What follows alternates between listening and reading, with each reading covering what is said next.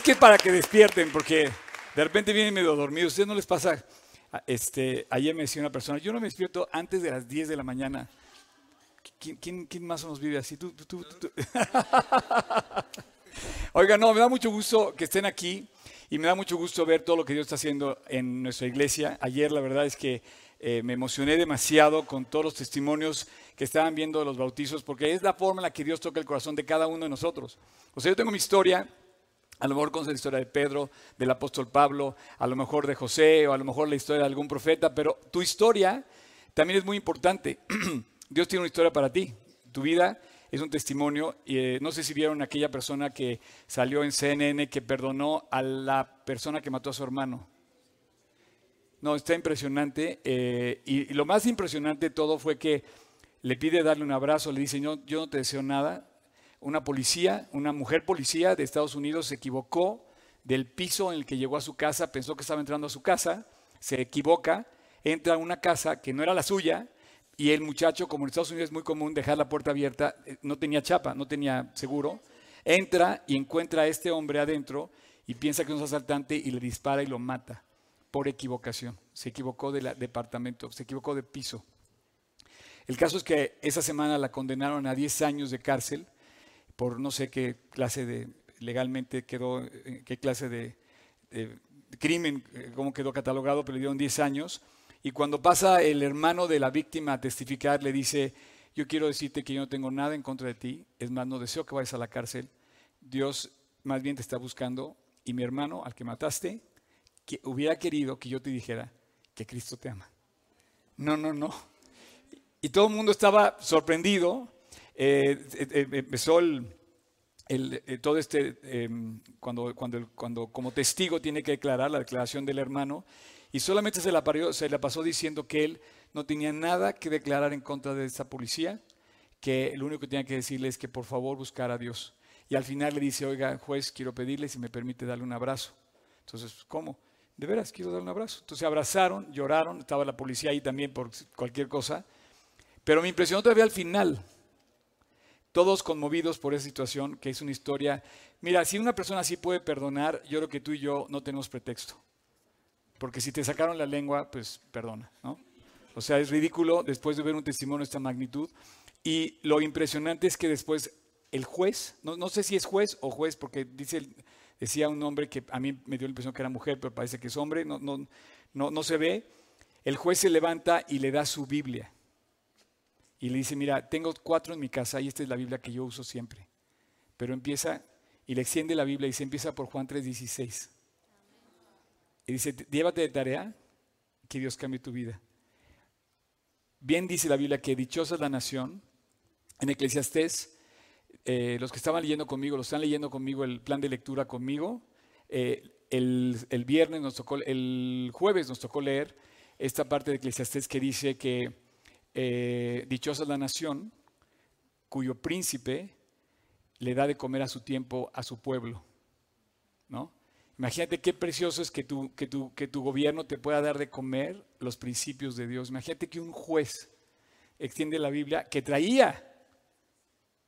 O sea, no creas que era, era él, él se ve que la usaba a diario y le extiende y le regala su Biblia. Y bueno, marcan la historia para siempre. Quiero decirte una cosa, estamos viendo que estamos viendo los reyes, hoy terminamos con los reyes, pero los reyes es historia. Los reyes de Israel es historia. Hoy estamos viviendo tú y yo. Y yo diría que nosotros somos profecía, profecía cumplida. Estamos viendo que hoy estamos llevando a cabo eh, cosas que se escribieron en el pasado y se están llevando a realidad, están haciendo realidad enfrente de nuestros ojos. Todo lo que está pasando a nuestro alrededor es prácticamente profecías cumpliéndose de la Biblia. Este libro que estamos estudiando se llama La palabra de Dios brilla, por sí solo. O sea, la Biblia tiene eh, demasiado que compartirnos y cuando yo veo a las personas transformadas, ¿quieres poner eh, uno de, los, de las fotos a que quieras? Cuando yo veo, por ejemplo, esa no. por ejemplo, por ejemplo, eh, bueno, dice Mao, eh, Mao, ¿dónde estás? ¿Dónde estás, Mao? por ahí estaba Mao. dice, esa noche dejé a mi orgullo a un lado y acepté a Jesús que cambiara mi vida. Cuando tú dejas eso, cuando tú, Dios tiene eh, la medicina, tiene el, espacio que estaba, sigue vacío en tu corazón y este libro te hace brillar y yo digo te hace vibrar eh, eh, de una manera muy, muy especial. Dice, de modo que si alguno de Cristo, una nueva criatura es, las cosas viejas pasaron y todas son hechas nuevas. Ok, tengo mucho que compartir con ustedes el día de hoy. Y bueno, no sé si ven aquí mi corona que traje. ¿Sí la ven, verdad? Ok, es que hoy se llama ¿De quién es la corona? Porque la vez pasada, la semana pasada, justo me hicieron por aquí una pregunta. Eh, Jonathan me está haciendo una pregunta y me preguntaba que quién de los reyes, a ver, vamos a poner la lista de los reyes. Este, vamos a poner la lista de los reyes y, me preguntaba él, oye, ¿quién es el mejor de todos los reyes? ¿De quién es la corona así suprema de todos?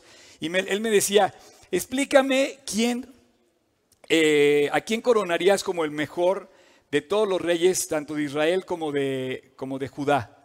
¿Podemos poner la, cronología? Miren, esto es el, es el, es el eh, trabajo terminado. Pero vamos a una cosa. Eh, si, quieren, si quieren interactuar conmigo, fíjense bien, pongan en su buscador, a ver, saquen todo su celular. Van a, una, a un estudio de Biblia donde les doy chance que saquen su celular. A ver, Estamos haciendo, a ver, saquen su celular y pongan Google, o bueno, no pongan en el buscador, pongan Oscar Sotres, pongan mi nombre. OscarSotres.com, ¿ok? Si se van a mi página, es que quiero que vean que ya, ya la, puse ahí, porque no pensé que iba a caber en la pantalla. Este, Alberto Sicupo.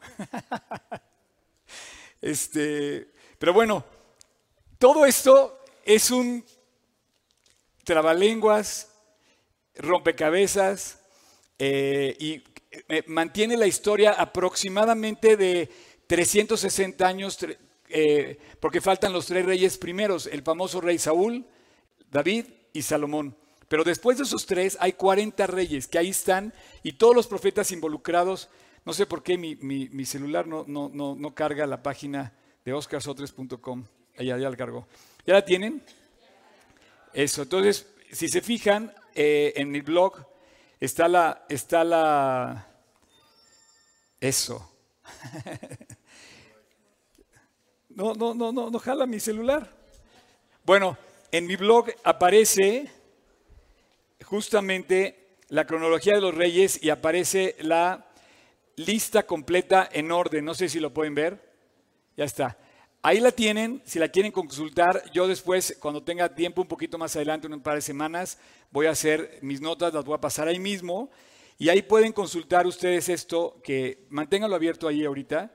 Quiero decirles aquí, em, de todos estos reyes, yo lo único que quiero decir es que hay 20 reyes involucrados en el norte y 20 reyes involucrados en el sur, después de Salomón.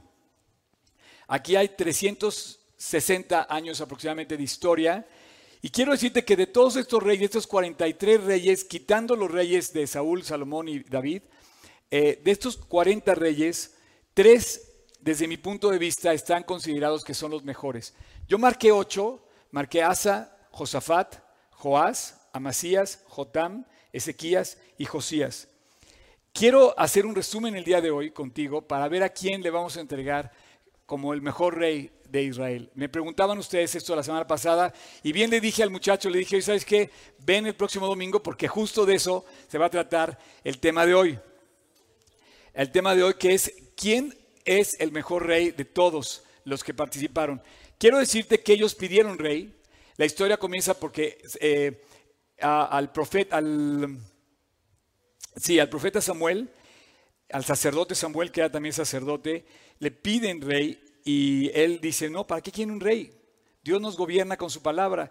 No, queremos un rey. Y yo estoy seguro que nosotros siempre hemos querido seguir a alguien. Si no sigues a alguien, por lo menos te sigues a ti mismo.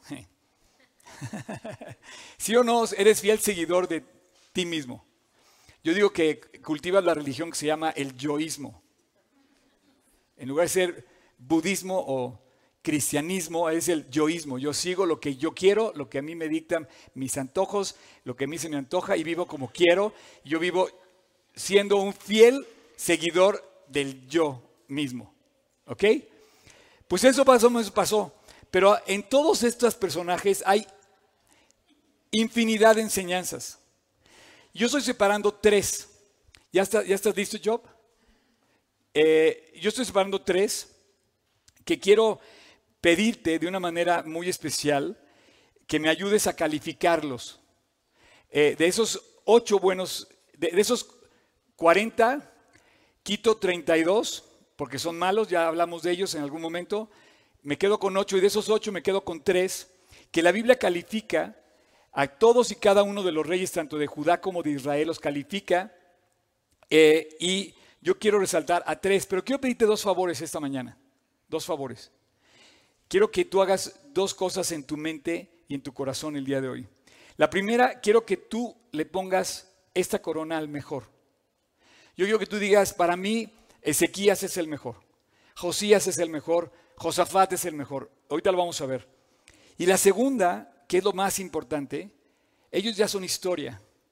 Hoy nuestro momento es una profecía cumplida y es el momento en el que Dios quiere que tú pases a la historia. Y por favor, encuentra en dónde te queda a ti el saco de lo que vamos a ver hoy. Yo quiero pedirte que no leas la Biblia pensando que esto es una historia bonita y que queda ahí en las páginas de la Biblia perfectamente ordenadas o en la gráfica que estoy presentando te dice, oye, qué cosa, nada más de verla me da flojera. No, si yo lo hubiera visto así, si yo se los hubiera puesto desde un principio así, pero se las fui enseñando poco a poco, ¿se acuerdan?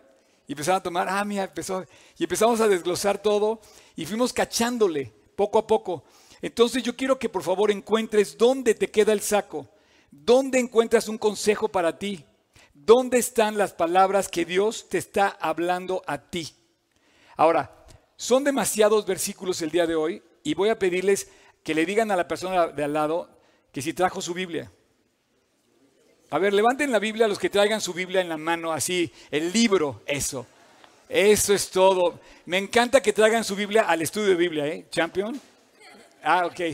Pero no, el celular no funciona. Vamos a volver al, al old fashion ese es, una, no, no, falla. Este no falla. El celular a veces falla. ¿eh? Entonces, quiero que abras tu Biblia. Fíjate, vamos a leer el capítulo 17, el 20.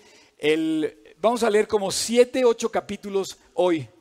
Entonces, dile a la persona que trajo su Biblia, qué bueno porque te va a tocar leer. la vas a usar. Este, vamos a empezar abriendo nuestra Biblia en 2 de Crónicas 17. Segunda Crónicas 17 es un, es un, es un libro, es un capítulo eh, que puedes marcar como clave, porque es la primera vez que de todas las historias, tanto de Reyes, Samuel y Crónicas, hasta el segundo libro de Crónicas, después de haber pasado por los dos libros de Reyes y después de haber pasado por los libros de Samuel, digamos que específicamente se enfoca en el rey, en el primer rey que vamos a ver, eh, Josafat. Josafat. Después vamos a ver a Ezequías y vamos a ver después a Josías. Desde mi punto de vista, esos tres yo los califico como los mejores reyes de Israel. Así es que, 2 Crónicas 17 dice,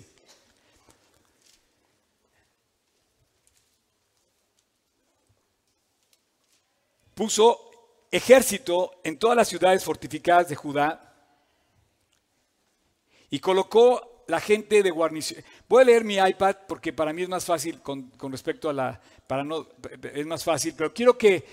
Fíjate bien, lo que hicimos aquí fue precisamente resumir lo que tú vas a leer. Cada versículo que tú lees al lado está referido al capítulo y a lo que vamos a leer, que tú vas a leer en tu Biblia. Dice, puso ejército en todas las ciudades fortificadas de Judá y colocó la gente en la guarnición de la tierra de Judá. Versículo 2 dice que cuidó. Él se encargó en levantar un ejército para cuidar su nación. Versículo 3. Y Jehová estuvo con Josafat porque anduvo en los primeros caminos del rey David, su padre, y buscó, y no buscó a los Baales, me salto hasta el 4, que buscó a Dios de, de su padre y anduvo en los mandamientos según las obras de, no anduvo, perdón, y no según las obras de Israel, anduvo en los mandamientos de Dios y no según las obras de Israel. Versículo 5. Jehová, me salto tantito, confirmó el reino en su mano y todo Judá dio a Josafat presentes y tuvo riquezas y gloria en abundancia. El versículo 5 dice que buscó a Dios, del 3 al 5. Versículo 6, y, por favor, checa esto, animó su corazón en los caminos de Dios y quitó los lugares altos y las imágenes de acera. Qué importante es cuando tú estás en una prueba. Quiero decirte que las pruebas son la muestra de que tú tienes un plan mejor en el futuro. Si tú no entrenas para una carrera, seguramente quiere decir que no estás haciendo ninguna carrera. Pero si tú estás en un entrenamiento fuerte, quiere decir que estás preparando para algo. Un atleta olímpico, un atleta de alto rendimiento, un atleta de lo que quieras, está preparando para luchar una carrera. Quiere decir que es una, es una competencia importante. Cuando tú y yo estamos a prueba, estamos en un entrenamiento que Dios nos está diciendo, tu vida es importante y si a mí me interesa, tú vas a enfrentar pruebas porque las pruebas hacen tu vida más valiosa. Si no te interesara tu vida a Dios o al enemigo, ni siquiera se preocuparía por ti. Pero si estás a prueba, es que Dios tiene un plan precioso para ti, te lo quiero aclarar. Y dice que animó su corazón. Versículo 7, al tercer año de su reinado envió sus príncipes, levitas y sacerdotes. ¿Se acuerdan que habíamos dicho que eran 16 personas? Todo su reino se dejó gobernar por 16 personas, príncipes, levitas y sacerdotes, y enseñaron, fíjate bien, el versículo 9, enseñaron en Judá teniendo consigo el libro de la ley. Sacaron esas, esas 16 personas que eran su gabinete. Él menciona que su gabinete eran 16 personas, levitas, sacerdotes y príncipes. Y ellos dijeron, lo que vamos a hacer en nuestro gobierno es sacar la Biblia y la vamos a enseñar. Este rey Josafat hace historia. Yo le pondría la corona y lo verías y lo admiraría al pasar y decías, wow, qué increíble es ver este rey que toma su lugar y nos enseña a vivir como debe vivir. Y él ve importante, fíjate bien, cuida la, cuida la nación, pone a su ejército, Pone a Dios primero en su vida. Él lo ves buscando a Dios. La gente le tuvo confianza, le tuvo amor. Segundo, levanta en ánimo, no se deja llevar ni por la ni por el, ni por el, eh, el resentimiento, ni por el celo, ni por la depresión, ni por los problemas, ni por las deudas. Dice, anímate, Dios está contigo, Dios está conmigo. Yo no tengo nada, lo único que tengo y que sé es que Dios está conmigo. Es lo único que sé. Y soy hijo de Dios. Esa es mi única riqueza. Y después dice que enseña la ley. Y del versículo 5, perdón, del versículo 7 al 9, él dice que toma a todo a todo su gabinete y le dice, levanten y pongan en alto los principios de Dios. Así es que este libro de la Biblia tienes que hacerlo tuyo. Si tú hoy no leíste la Biblia, corres el riesgo de caer en las garras del enemigo. ¿Ok? Versículo 11. Ve lo, que, ve lo que significó en su vida. Dice, y traían los filisteos. Quiero decirte que los filisteos son los hombres que han luchado siempre en contra de Israel. Si hoy tú vas a Israel, quieres ver a los filisteos, ve a Gaza y vas a ver que no puedes entrar. Están en plena guerra. Hasta la fecha, este hombre logró que los filisteos, checa bien lo que dice la Biblia, ve cómo es fascinante, trajeron presentes a Josafat y tributos de plata los árabes, ¿has visto que los árabes le, den tributos a los judíos? Bueno, los árabes también trajeron ganados, 7.700 carneros, 7.700 machos cabríos. Iba pues Josafat engrandeciéndose mucho y edificó en Judá fortalezas, ciudades de aprovisionamiento. Quiere decir que él tuvo tanta riqueza que tuvo que hacer almacenes para guardar esa riqueza. ¿Nunca te ha, ¿nunca te ha pasado eso?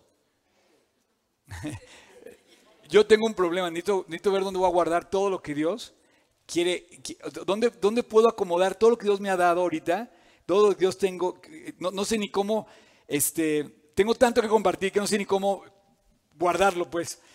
El caso es que quiero darlo, quiero, eh, dice, y tuvo muchas provisiones en las ciudades de Judá y hombres de, guerra muy valientes en Jerusalén.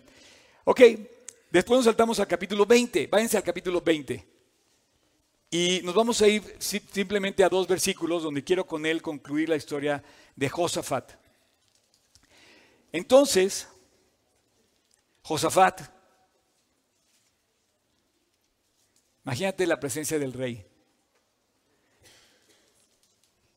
Inclinó su rostro a tierra.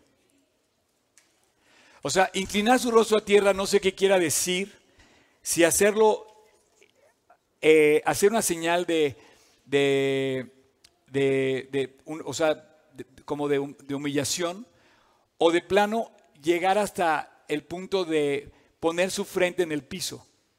Pero él dice que inclinó su rostro a tierra y asimismo todo el pueblo. ¿Qué hizo este hombre como rey? Que la gente lo siguió y empezó a hacer el mismo eh, sentir del rey, fue el de, la, fue el de la gente. Vamos a buscar a Dios. Y asimismo todo Judá y los moradores de Jerusalén se postraron delante de Dios y adoraron. Qué increíble. Y se, y se levantaron los levitas de los hijos de Coat y de los hijos de Coré para alabar.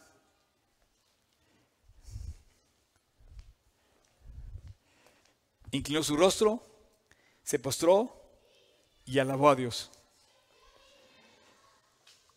Para alabar y dice al final del versículo, dice algo que me gusta mucho. Al Dios de Israel con fuerte y con alta voz. Eh, yo, por ejemplo, estas bocinas, me gusta que hayamos bocinas porque quiero que se oiga a Dios fuerte, que alabemos a Dios con todo el corazón, que se oiga, que no estamos así como eh, avergonzados de cantarle, al contrario, que Dios hace en nuestro corazón algo tan hermoso que podemos levantar la voz y gritarlo a los cuatro vientos. Bueno, este es un resumen personal eh, que yo te presento como una eh, primera lista. Voy a presentarte tres listas, la de Ezequías, la de Josías y la de Josafat. Este es el rey Josafat, hijo de Asa.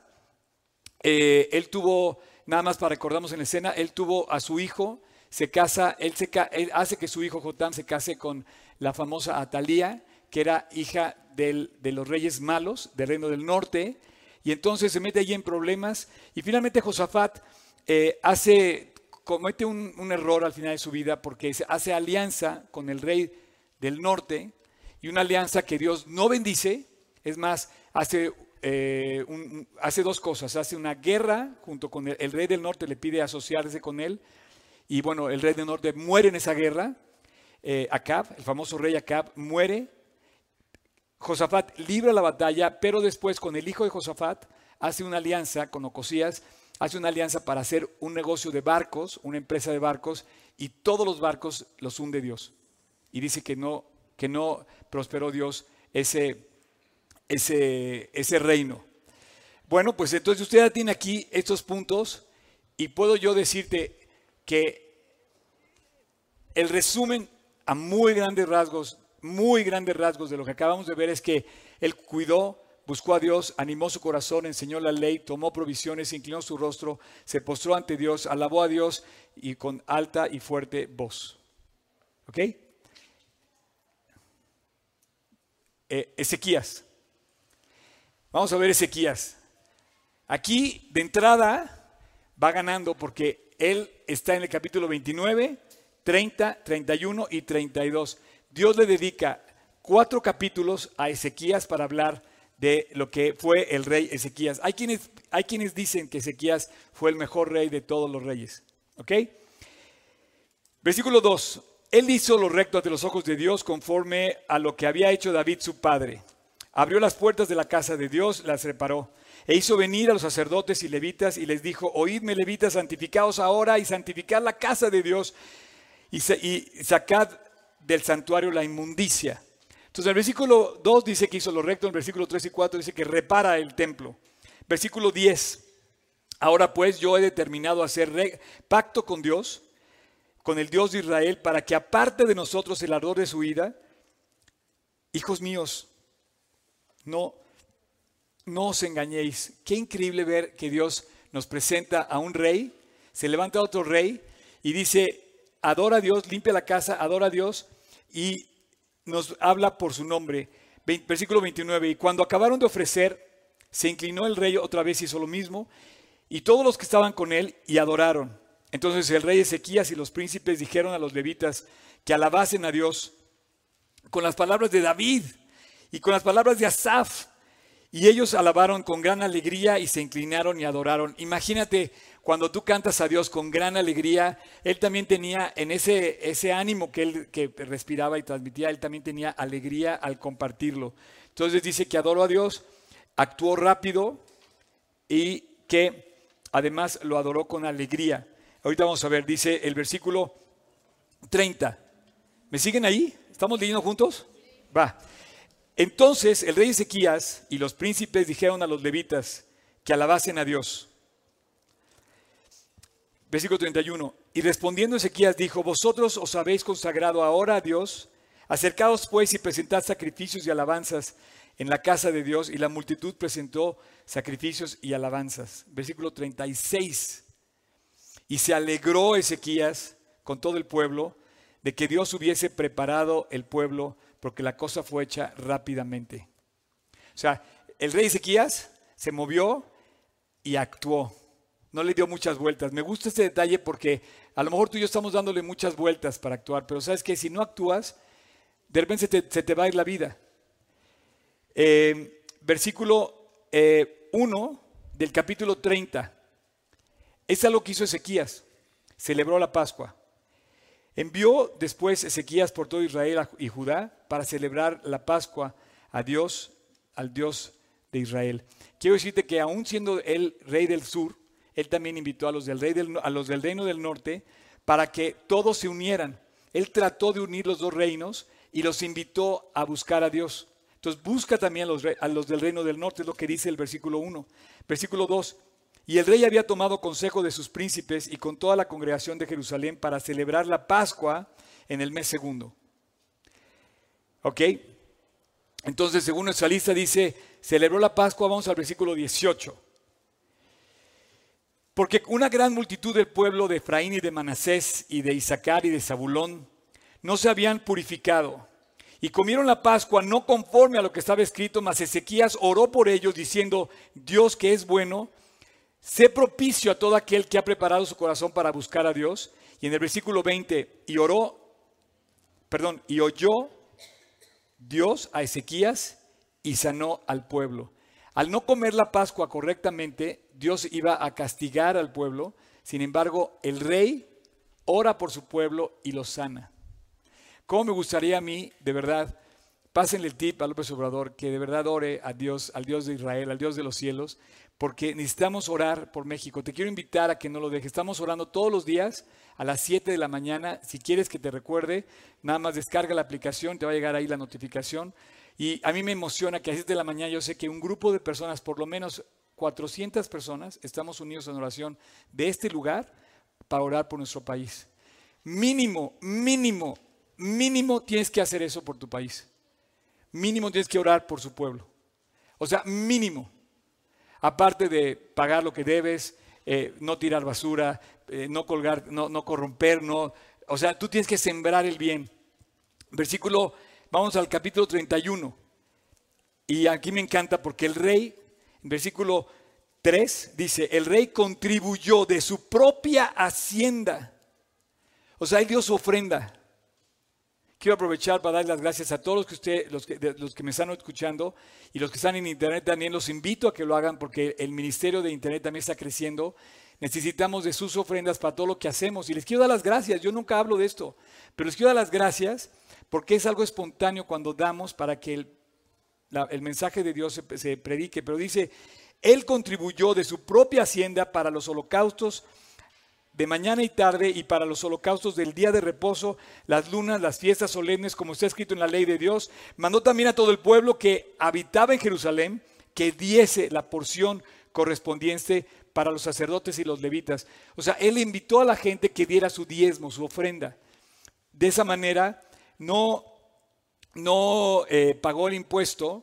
O sea, si él hablaba, por ejemplo, te voy a poner el ejemplo para que me entiendas. O sea, si él hablaba de levantar al IMSS, mandaba a sus hijos y él atenderse al IMSS. O sea, y vamos a levantar tal y vamos a darlo ahí, ¿me entiendes? Porque a veces vemos que los gobernantes dicen, no, pues yo te, te cobro tu impuesto, pero yo me lo vuelo, ¿me entiendes? No, él puso el ejemplo. No sé si estamos viendo la trascendencia de este rey. Él contribuyó de su propia hacienda a aportar a todo lo que se, necesitaba, tanto para el templo como para dar su parte que le correspondía. Versículo 4 dice, mandó también al pueblo que habitaba en Jerusalén que diese la porción correspondiente de los sacerdotes y levitas para que ellos se dedicasen a la ley de Dios. ¿Ok? Nos vamos al capítulo 31, versículo 2, versículo 1. Entonces vemos aquí, dio su ofrenda y él sirvió de corazón. No nada más era una, no. Vamos al capítulo 32, versículo 1 al 4. Esta es una de las cosas que te vas a reconocer de Sedequías. Es más, si tú vas a Jerusalén, lo, dije la vez pasada, vas a ver las obras de ingeniería de Sedequías. Es fascinante, de verdad. Eh, nos falta tiempo de hablar de todo esto, pero dice, viendo pues Ezequías la venida de Sennacherib, rey de Asiria, a combatir Jerusalén, tuvo consejo con los príncipes y con los hombres valientes para cegar, o sea, cerrar. Tú anduviste en el, en el túnel de Ezequías, ¿no? Tú te mojaste ahí, ¿no? ¿Eh?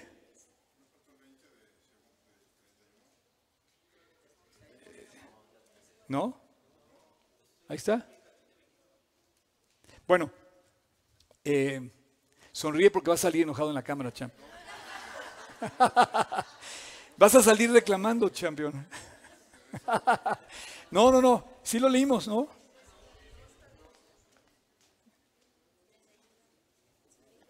Ah, bueno, perdón, sí, yo no leí. Bueno, vamos a leer versículo 20 y 21 del capítulo 31. Tienes toda la razón.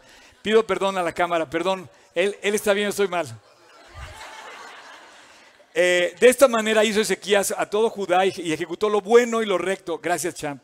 Estás poniendo atención. Lo bueno y lo recto y verdadero delante de Dios. Y en cuanto, dice, todo en cuanto emprendió en el servicio de la casa de Dios, de acuerdo con la ley y los mandamientos, buscó a su Dios e hizo todo de corazón y fue prosperado. No, no, no, champion, gracias por recordarme. Sirvió de corazón, efectivamente es el que faltaba. O sea, dio su ofrenda, pero además en todo lo que hizo, lo hizo de corazón y dice la Biblia que fue prosperado. Cuando tú hagas las cosas, hazlas de corazón. No, no las hagas porque te van a pagar. De hecho, si vas a mi restaurante, de verdad, te van a dar mejor de lo que pagas. Versículo 2 del capítulo 31, del 2, perdón. Ahora sí. Viendo pues Ezequías la venida de Sennacherib, el rey de Asiria, para combatir Jerusalén, de repente se le viene encima el ejército más poderoso del momento. Asiria era el ejército más poderoso que se había levantado después de Egipto contra los judíos. Viendo esto, tuvo consejo con sus príncipes y con sus hombres valientes para cegar las fuentes de las aguas que estaban en la ciudad y ellos lo apoyaron. ¡Wow! Entonces se reunió con mucho pueblo y cegaron las fuentes de las aguas. Después, con ánimo resuelto, edificó Ezequías todos los muros caídos. Qué padre que diga que tienes que tener ánimo resuelto para hacer las cosas de Dios. Señores, no vengan a, la Biblia con ánimo a medias. Yo, a mí me entusiasma cuando vienen gente con ánimo resuelto. Se levantan más temprano, quieren llegar a tiempo, no se esperan a que pase la cosa en internet, que vengan acá y que vayan por todas las canicas en lugar de quedarse a la mitad del camino. O sea, vamos con ánimo resuelto hasta la meta. Este hombre, yo sí le pongo la corona. Porque digo, qué increíble Señor, que siendo Él el rey, de verdad se puso la camiseta, ¿no? Y dice, con ánimo resuelto, edificó Ezequías todos los muros caídos e hizo alzar las torres. Mientras estaba por invadir el ejército más poderoso del mundo, dijo, no vamos a ceder, vamos a fortificar la fortaleza de Jerusalén. Fortificó también a Milo, la ciudad de David, y también hizo muchas espadas y escudos, hizo armas. Estaba viendo ayer una, una foto de un de un este, soldado del ejército israelí. No, no, no, no, no. Tú lo ves estos cuates y dices, no puede ser. Siguen haciendo armas. Desde aquel entonces hacían armas porque han sido, han sido atacados toda su vida. Y este hombre, por un lado era bueno y por otro lado decía, vamos a hacer espadas y vamos a defender nuestra tierra. Déjame nada más, Hitler ya no está. Los romanos ya pasaron. Asiria se murió. Egipto también la persecución que hoy hay contra los judíos puede estar, pero Israel ahí está delante de nosotros. Quiere decir que tiene una promesa de Dios y se la creen. ok, y puso capitanes de guerra sobre su pueblo e hizo reunir, versículo 6, en la plaza de la puerta de la ciudad y habló al corazón de ellos diciendo, esforzaos, animaos, no temáis ni tengáis miedo. Wow. Al rey de Asiria, ni a toda la multitud que viene contra vosotros. Yo quiero oírte decir eso. Quiero decirte que tú le digas a tu casa, a tu escuela, oye, no, no, no, vamos bien, vamos por todas las canicas, no, no, no claudiques, vamos a luchar por lo bueno. Dice, porque más, eh, dice, porque más hay con nosotros que con él. Versículo 7, porque más hay con nosotros que con él. Versículo 7, organizó al ejército. Versículo 20, mas el rey Ezequías y el profeta Isaías, hijo de Amós, oraron y clamaron al cielo. Y el Dios envió a su ángel, el cual destruyó a los valientes, todo valiente y esforzado, y a los jefes y capitanes del campamento del rey de Asiria. Y se volvió, por tanto, avergonzado el rey de Asiria a su tierra. Wow. Animó al pueblo a la prueba, animó al pueblo en medio de la prueba y ¿qué crees? Ganó la prueba. Muchos no saben el final de la prueba. Tú no sabes lo que hay del otro lado, pero Dios sí lo sabe. El enemigo también sabe lo que hay del otro lado cuando terminas la prueba, cuando superas la prueba. Dios sabe que del otro lado de la prueba está la victoria, está el que tú hayas madurado, superado y hacerte un héroe, inclusive hacerte a ti un héroe de la historia versículo 27 al 31. Y estuvo Ezequías, perdón, y tuvo Ezequías riqueza, gloria, mucha de gran manera, tesoros, plata y oro, piedras preciosas, perfumes, escudos, joyas deseables. Eh, dice, depositó para las rentas del grano, versículo 28, del vino, del aceite. A ver, Oscar, ahí toman vino. No, no, no. Pero tomaban, tenían eh, productos, pues, tenían cosechas, lo que quiero decir, establos, toda clase de bestias, apriscos de ganados adquirió ciudades, atos de ovejas, vacas en gran abundancia, porque Dios le había dado a él muchas riquezas. Este Ezequías cubrió los manantiales de Gijón, la de, arriba, y, sacó al occidente de la ciudad de David el, agua, para que no tuviera agua el ejército de Asiria. Y fue prosperado en todo lo que hizo. Qué increíble que el final de la historia, lo estamos oyendo, dice, fue prosperado en todo lo que hizo. Versículo 31, más en lo referente a los mensajeros del príncipe de Babilonia, él falló. Él, él, él comete un error, digamos que no sacó 10. No sacó 10 absoluto. Entonces tú ves el final, Dios prosperó su hacienda en gran manera, prosperó su país en gran manera, tuvo muchas riquezas, él vivió con un gran, eh, eh, eh, con abundancia. A ver, ¿a quién le ponen la corona? ¿A Ezequías o a Josafat ahorita? ¿Quién levanta la mano para Ezequías? ¿Y quién levanta la mano para Josafat? Va ganando Ezequías. Vamos a ver el tercero, vamos a ver el tercero. Josías. Josías tiene menos versículos, es desde mi, de mi punto de vista. El tercero, nada más quiero decirte que la misma Biblia dice que no hubo rey como él. Entonces, la Biblia dice que eh, Josías fue el mejor rey de todos, inclusive por encima de David. Dice que no hubo, no hubo nadie antes ni después. Pero hay quienes dicen, no, fue mejor Ezequías. Y yo quiero que tú le pongas esta corona al rey que tú creas. Y vamos a ver dos capítulos, básicamente, el capítulo 34. Y quiero acentuar cosas de Josías. Primero, sí se lo pondría porque el cuate, ¿sabes a qué, ¿sabes a qué edad toma el trono? De ocho años era Josías cuando comenzó a reinar. ¿Por qué reinó tan joven? Porque le tocó heredar por muerte de su padre, porque el, papá de él murió eh, eh, cuando él era un niño. Pero checa, por favor, que lo primero que puedo ver de él es que era un joven. ¿Cuánto tiene aquí menos de ocho años? bueno, menos de 14. ¿Aquí hay alguien de 14? Ok. Nos va ganando Josías, ¿ok? De ocho años era Josías cuando comenzó a reinar y 31 años reinó en Jerusalén. Quiero decir que murió a los 39 años. Este rey hizo historia en menos de 39 años. O sea, más joven que, que el presidente de Francia ahorita. ¿Ok? Hizo lo recto ante los ojos de Dios. Claro, tú puedes hacer lo recto ante los ojos de tu papá, ante los ojos de tu maestro, ante los ojos del pastor, ante los ojos de Hacienda, ante los ojos...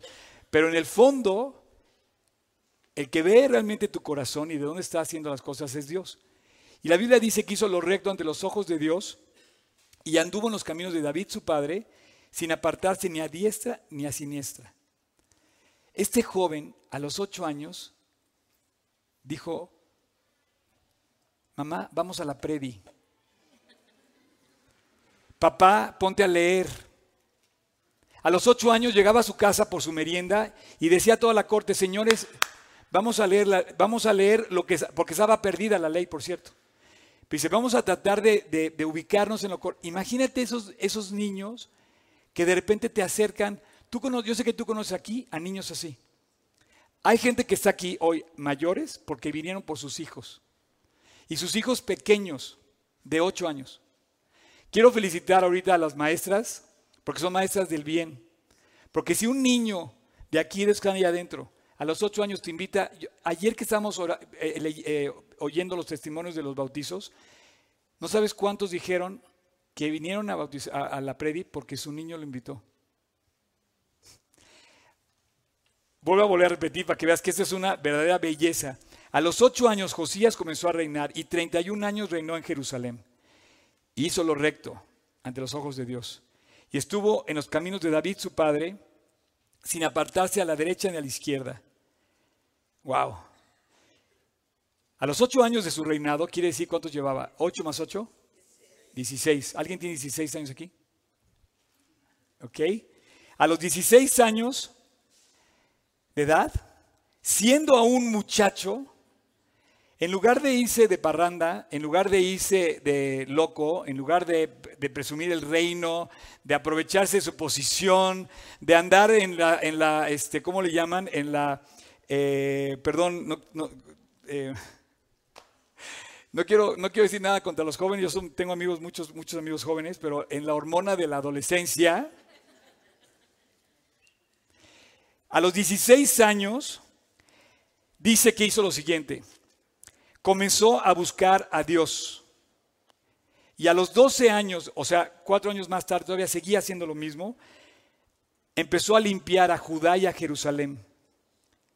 Los empezó a limpiar de la idolatría. Él ya era un joven. Él ya era robusto. Ya me imagino a este muchacho de 18, 19 años.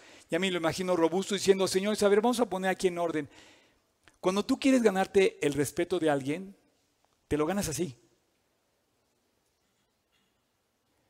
Viviendo honorablemente, luchando por las cosas buenas, haciendo lo que debes hacer. Pero no porque tienes una posición de rey, sino porque este hombre se ganó su autoridad. Derribó delante de él los altares, versículo 4, de los Baales e hizo pedazos las imágenes del sol. ¿Cuánta gente adora al sol hoy? También las imágenes de acera, las esculturas y las estatuas fundidas. Versículo 5. Quemó además los huesos de los sacerdotes sobre los altares y limpió a Judá y Jerusalén. Quiero decirte que esto que dice aquí es algo muy importante. Este versículo 5 es algo serio, muy serio. Él quemó, fíjate bien, además los huesos de los sacerdotes sobre sus altares y limpió a Judá. Oye, Oscar, ¿qué es eso? Bueno, si tú te recuerdas, vamos a regresarnos ocho capítulos de nuestra serie a Primera de Reyes 13, 1 y 2. Rápido. O sea, Dios profetizó que Josías iba a llegar. En la primera, en el primer libro de Reyes, en el capítulo 23, te vas a sorprender cómo puede ser que Dios profetice hasta su nombre. Capítulo, perdóname, versículo, capítulo 13, Primera de Reyes 13. Y dice, he aquí que un varón de Dios, no se sabe quién lo dijo, profetizó. Y dice, por palabra de Dios vino de Judá a Betel, estando Jeroboam, ¿se acuerdan de Jeroboam? junto al altar para quemar incienso. ¿Ya se acordaron del altar? Y aquel clamó contra el altar por palabra de Dios y dijo, altar, altar, así ha dicho Dios, he aquí que a la casa de David nacerá un hijo llamado Josías, el cual sacrificará sobre ti a los sacerdotes de los lugares altos que quemaban incienso, y sobre ti quemarán huesos de hombres. Como 150 años antes, aproximadamente, el rey Josafat, del rey del sur, levantó unos altares y esos altares eh, los dedicó a Baal. ¿Se acuerdan de Baal? Bueno, y los, sacerdotes, que tenía casi 850 eh, falsos profetas, eh, rendían culto a Baal. Bueno, yo no me, no me, imagino exactamente qué, pero cuando mueren esas, en aquel entonces se, guardaban los huesos de las personas en unos, en unos cofres. Eso, créanme, después se los explico bien. Y esos cofres los tenían como testimonio de la persona. Bueno, pues era el, famoso sacerdote tal, era el famoso sacerdote tal, era el famoso sacerdote tal. Dice, bueno, Josías agarró todo eso y es que a la basura. Mientras que todos fueron conservando como ídolos, como imágenes, él terminó con esto. Impresionante, ¿no? Versículo 5, limpió la idolatría. Versículo 12, y estos hombres procedían con fidelidad en la obra. ¿Qué obra? Y eran sus, eran sus mayordomos, Ajá, Abdías, levitas de los hijos de Merari, Zacarías y Mesulam, los hijos de Coat, para que activasen la obra. ¿Qué obra? Y de los levitas todos entendidos, instrumentos de música. ¡Wow! la obra, música, y, y, se velaban sobre los cargadores y eran, mayor, y eran mayordomos de los que se ocupaban en cualquier clase de obra. De los levitas había escribas, gobernadores y porteros. Y al sacar dinero para que había sido destinado y, ser traído a la casa de Dios, el sacerdote Hilcías halló el libro de la ley de Dios. Encontró la ley. ¿Qué obra estaban haciendo? Estaban restaurando el templo.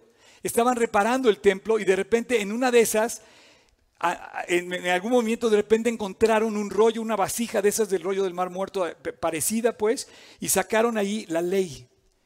Estaba perdida se les había perdido. La encontraron y versículo 26.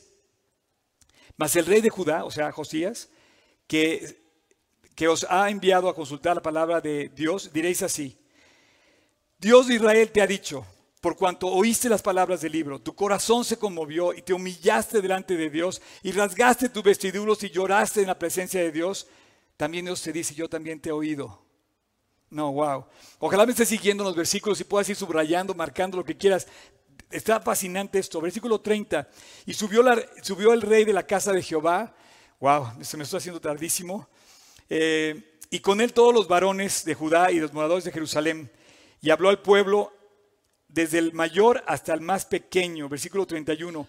Hizo delante de Dios pacto. Wow. Ayer habíamos Vimos a varios que hicieron pacto al bautizarse, dice, decidido seguir a Cristo, no vuelvo atrás. Hizo pacto que caminar en pos de Dios y guardar sus mandamientos. Versículo 31, e hizo que se obligara, cha, cha, cha, chan, que se obligara, por ley decretó que se obligara a ello todos los que estaban en Jerusalén y en Benjamín. Los moradores de Jerusalén hicieron conforme al pacto de Dios el Dios de sus padres, y quitó Josías todas las abominaciones de la tierra, y al final dice, no se apartaron de en pos de Dios, el Dios de sus padres, todo el tiempo que él vivió. Hizo un pacto. Qué increíble que tú puedas hacer un pacto de, decir, yo quiero vivir para Cristo con todo mi corazón. Obviamente esos pactos no, existen, no hay, un, no hay un contrato, es absurdo, pero en el corazón sí hay un pacto, sí hay un momento que tú tomas la decisión de terminarte por esto. Y voy a terminar con el versículo 16 al 19 de 2 Crónicas 35. Así fue prosperado. ¿Quieren pasar por favor del worship?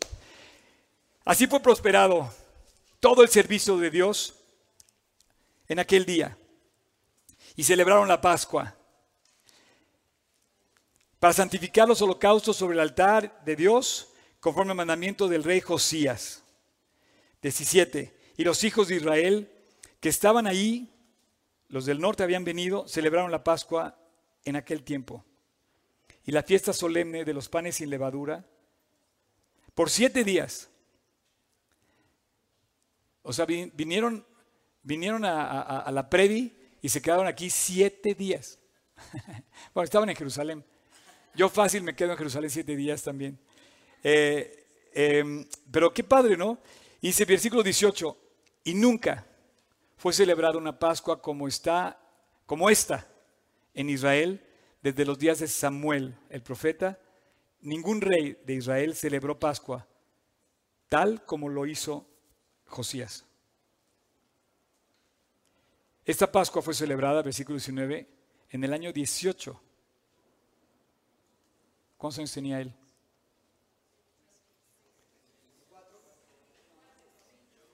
¿26, no? 26 años de edad. ¿Alguien me puede decir quién tiene 26 años? No, en serio.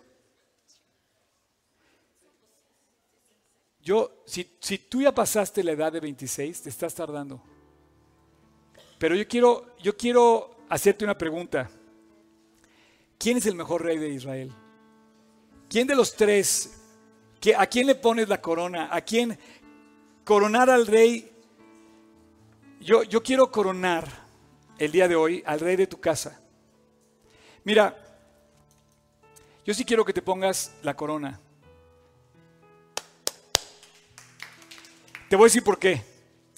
Y quiero que, hasta acá me van a decirle, pellizca que está al lado de ti, pero no lo hagas porque se van a Quiero que te la creas, quiero que te la creas. A ver, no sé aquí cuántos tienen hijas, ¿no? Pero si tú tienes hijas, seguramente le dicho a tu hija que es una princesa. Pero yo no sé si tú te crees que eres el rey de esa princesa. Porque para que esa princesa tenga un rey, pues yo espero que no ande buscando por otro lado más que en su casa.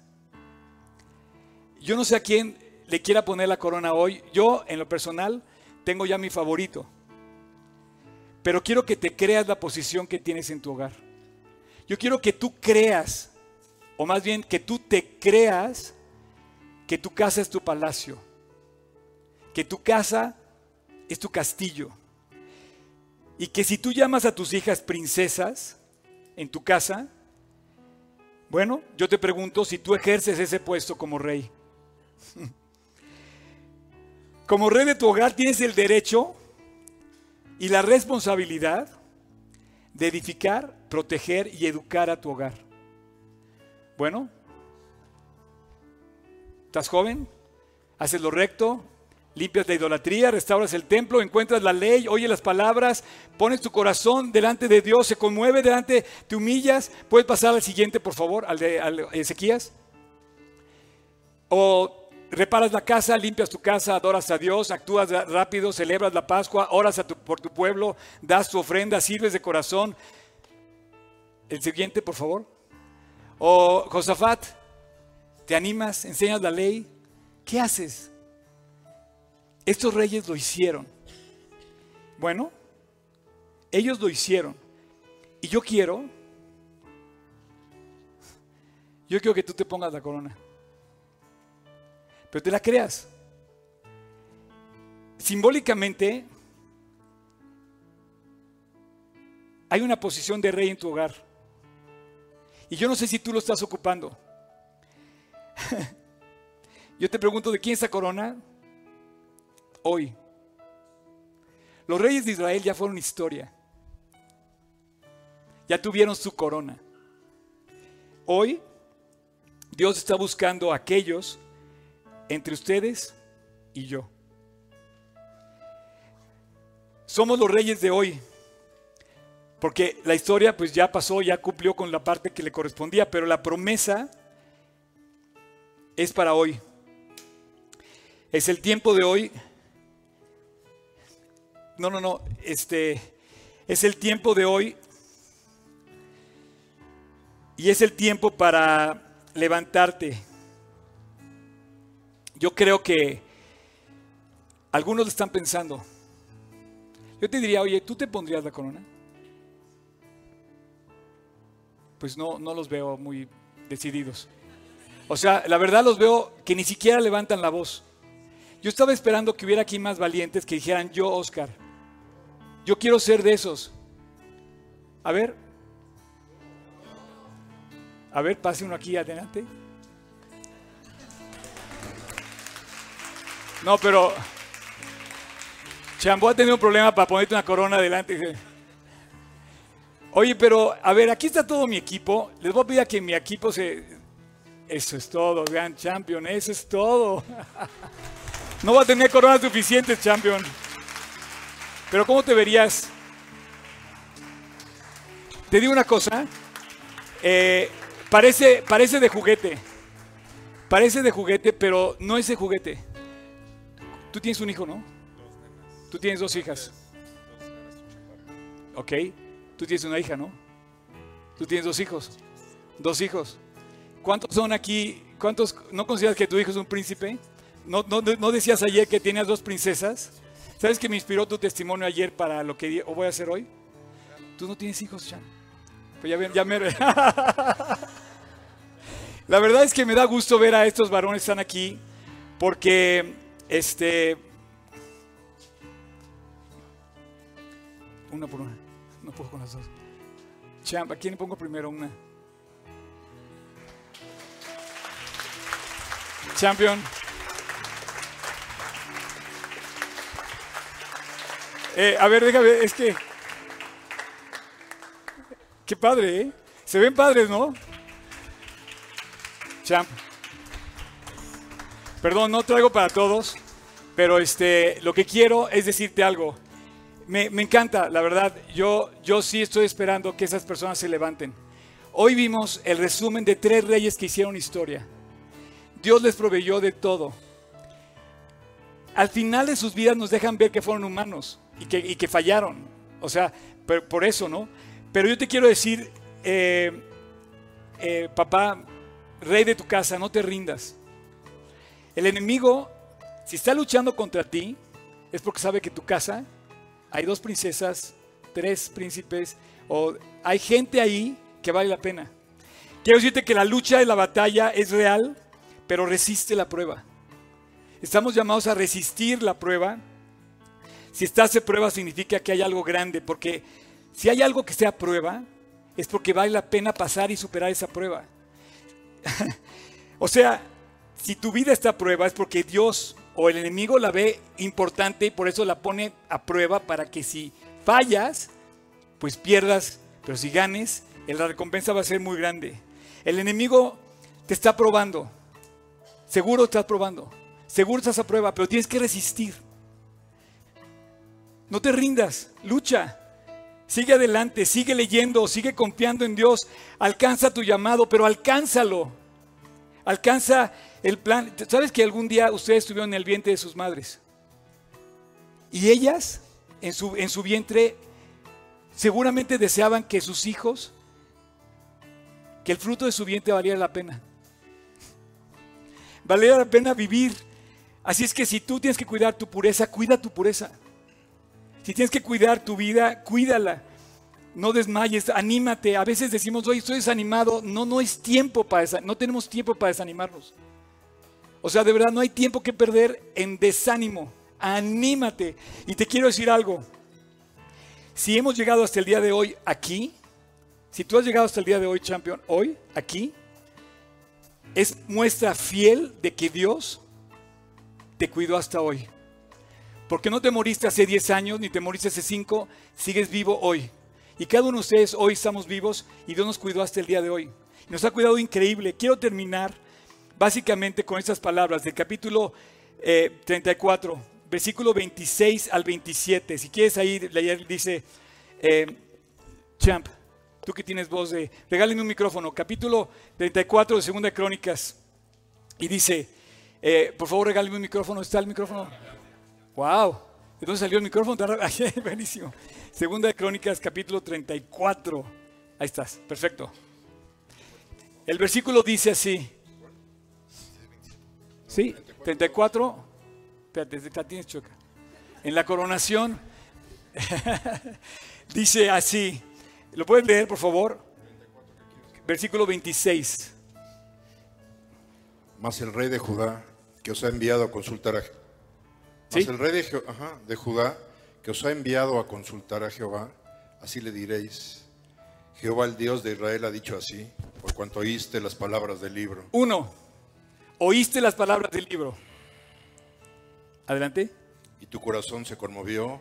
Dos, y te humillaste tu se de- conmovió. de Dios Tres, al oír sus palabras Te humillaste delante de Dios para oír sus palabras. sobre este lugar y sobre sus moradores. Sobre tu casa y tus moradores. y te humillaste delante de mí Y te humillaste delante de Dios. y rasgaste tus vestidos y lloraste en mi presencia. Hasta ahí. Dice, si tú buscaste a Dios y buscaste a Dios en tu casa, en tu palacio, en tu castillo, ¿puedes terminar? Yo también te he oído, dice Jehová. Padre, muchas gracias porque tú también oyes la oración de las personas cuando decidimos vivir para ti. No nos has dejado en la prueba, no nos dejarás hasta llegar a la meta, Dios. Te amamos, Jesús, y te doy gracias por no solamente estos varones que están detrás de mí, sino todos los que están escuchando esta predicación, no solamente hombres, mujeres, niños, jóvenes, por los cuales yo te pido, Dios, que nos levantemos como lo hicieron Ezequías, Josías o Josafat, que no tuvieron temor en limpiar su casa, levantar los ojos al cielo, alabarte a toda voz, inclinarse delante de ti, humillarse para, para que tú los ayudaras a buscarte. No tuvieron, empe- eh, no, no, no, no, no replicaron Dios en, en llegar contigo. Amado Dios, gracias. Gracias por esta mañana, gracias por todo lo que nos en tu palabra. Te pido tu bendición y te doy gracias por estos reyes, por estos reyes de su casa, reyes de su escuela, reyes de su empresa. Simbólicamente, Dios, haznos vivir como reyes, haznos vivir dignos en la verdad, en la pureza, en la confianza y en la fe y en el amor de Cristo. Déjanos de verdad ser de una sola pieza, no contaminarnos. Dios, gracias por estos reyes. Yo sí creo que sus hogares se pueden volver un palacio, un pedazo del cielo. Los reyes de Israel ya fueron historia. Estos son nuestro momento. Hoy estamos aquí, Dios, y te pido que tú hagas de cada uno de nosotros una bendición. Alguien admirable. Rey que sea digno del trono de su hogar, cuidando, bendiciendo, proveyendo del amor de Cristo, del amor de Dios en sus casas. Te amamos Jesús. En tu nombre te lo pedimos. Amén. Gracias señores. Te regalo corona. Dios los bendiga. Gracias. ¿eh? ¿Y tu corona? A tus pies Ah, ok. Arde mi corazón. A tus pies entrego lo que soy. Este